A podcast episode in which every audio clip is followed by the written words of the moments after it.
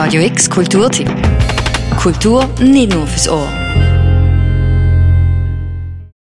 Wenn Peter Bruegel der Ältere in unserer Zeit leben würde, würde er sicher Wimmelbücher gestalten.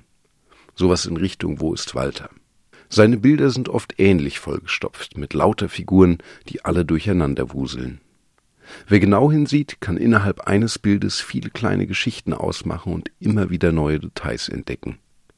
Der niederländische Maler Pieter Bruegel lebte allerdings im 16. Jahrhundert und so malte er große Gemälde, die erst bei seinen reichen Zeitgenossen und später im Museum aufgehängt wurden. Bruegel fertigte aber auch Zeichnungen, die als Kupferstiche hundertfach vervielfältigt wurden. Das Kunstmuseum Basel zeigt aktuell eine Ausstellung, in der etwa 70 dieser Kupferstiche und Radierungen zu sehen sind. Die Kuratorin der Bruegel-Ausstellung, Ariane Metzger, erklärt, was ein Kupferstich eigentlich genau ist. Ein Kupferstich entsteht, indem ich in eine Metallplatte eine Komposition hineingraviere. Und die, in die gravierten Linien reibe ich dann Farbe hinein und dann kann ich das Bild drucken. Und ich kann es nicht nur einmal drucken, sondern ich kann es mehrere hundertmal drucken.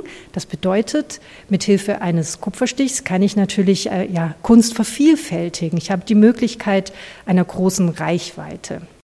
Einer der Kupferstichverlage mit der größten Reichweite in Nordeuropa gehörte im 16. Jahrhundert dem niederländischen Verleger Hieronymus Kock. Mit ihm arbeitete Peter Beugel fast seine ganze Karriere über zusammen. Für Hieronymus Kock war es wichtig, eine große Bandbreite beliebter Motive in seinem Sortiment zu haben. Wenn man eine Zeichnung schon aufwendig vervielfältigte, dann wollte man sicher sein, dass sich viele Abnehmer für die Bilder fanden. Die Kuratorin Ariane Minsker führt aus.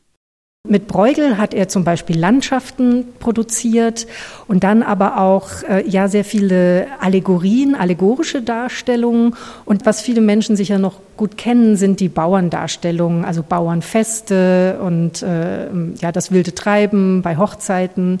Ähm, das war auch ein beliebtes Thema offensichtlich.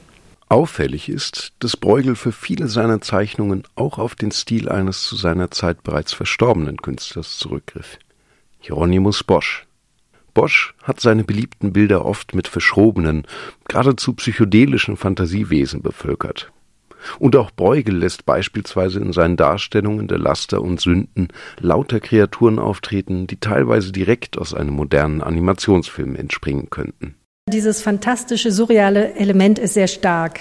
Also da äh, die Bilder, in denen er auch auf das Vokabular und die Motive von Hieronymus Bosch zurückgreift, aber er entwickelt es auch stark weiter. Also wir finden da Mischwesen aus Tier, Mensch und äh, pflanzlichen Teilen und komische Behausungen, die irgendwie aus dem Boden wachsen und große Schlünde und höllische kleine Szenen und es hat alles was Surreales, Fantastisches. Es ist überbordend vor Fantasie sind die surrealen Szenerien ein faszinierendes Zeugnis für den Erfindungsreichtum Bruegels, so bieten die realistisch gehaltenen Darstellungen, die etwa das Leben der Bauern oder der Stadtbewohner zeigen, unfassbar detailreiche Einblicke in den Alltag der Menschen des 16. Jahrhunderts.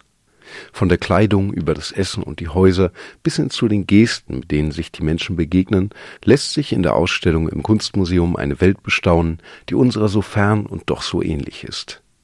Kuratorin Ariane Metzger darüber, was Bruegels Kunst noch heute auslösen kann. Das macht einfach sehr viel Spaß. Und Spaß beim Kunstanschauen ist ja nicht das Schlechteste. Die Bilder beschäftigen sich ja oftmals mit dem Mensch an sich.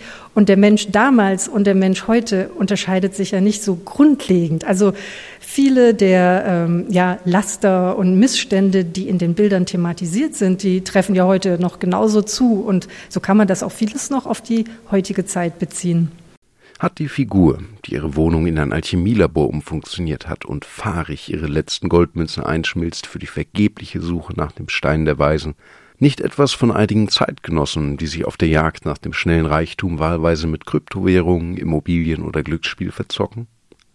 In jedem Fall sind Peter Bruegels Kupferstiche im Kunstmuseum einen Besuch wert.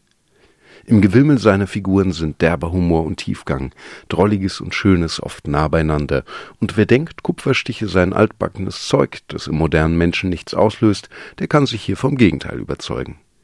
Infos zur Ausstellung sowie den Link zum Kunstmuseum findest du auf radiox.ch. Für Radio X, Paul von Rosen.